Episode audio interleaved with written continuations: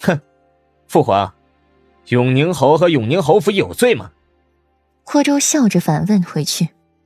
话落，又是一阵诡异的沉默。温若然一病便是十日，直到第三天清醒，第十日病情稳定下来，裴玉才回的王府。站在七云轩外，脑子里回想起了顾阮那日在楚妖馆说的话：若是自己出了那道门，便不要回去见他。心头讽笑一声：“哼，由得他。”清韵雅致的脸染上了几分邪肆，衬得媚眼愈发的华艳。轻抬脚步进去，喊退了侍女，才往内室走。掌了灯，便见顾然裹了被子睡在了最里面，把自己包裹得严严实实的。慢条斯理的解着衣服，才抬腿上床，一把揭开了顾软的被子，躺进去，只是微热。想来顾软是才睡下一会儿。身子愈发的贴近顾软，手刚放顾软肩膀上，他身子就僵了，墨眸含着笑，小美人这是在装睡呢。顾软紧闭着眼睛，从裴玉进院的那一刻他就知道了，便一直装睡，心底想着眼不见为净。其实，在裴玉挨近自己，手放到自己身上的那一刻，竟有些控制不住自己，想转身腻进裴玉怀里了。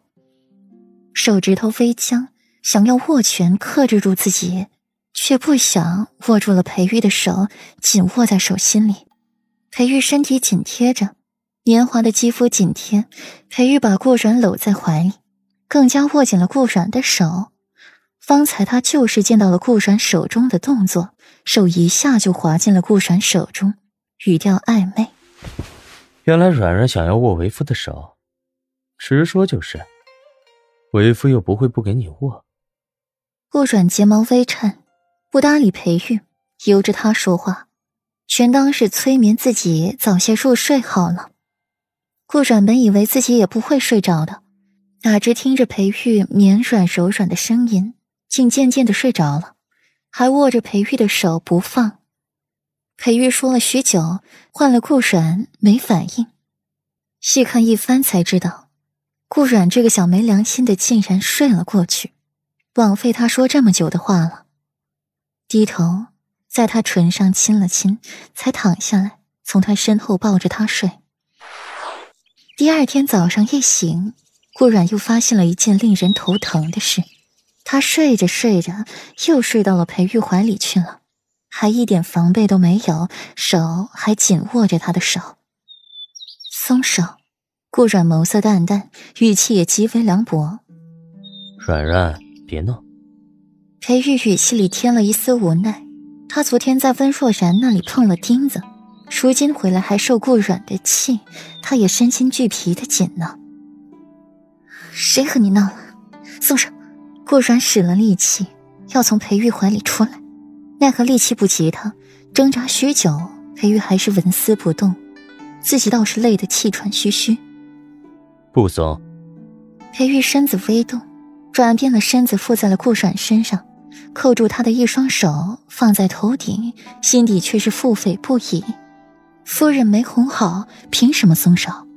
再者，依照小美人的性子，这是要乖乖的听话松手了，只怕他又有一堆话正等着自己呢。凭什么松手？就不松。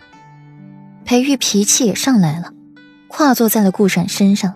居高临下的看着他，手无情的撕扯着顾阮的衣服，忍什么忍？老子不忍了！什么半年不能行房事，他今天就要开荤！你干嘛？裴玉，你混蛋！你走开！顾阮眸子里闪过了一抹惊慌，这样戾气横生的裴玉，他还是第一次见。上一次也有过这个情形，只是这一次更加心悸。干什么？这么明显，看不出来吗？自然是要干美人了。怎么还不给碰？反了你！本世子十里红妆娶回来的世子妃，凭什么不给碰？软软，你乖些，为夫便轻些。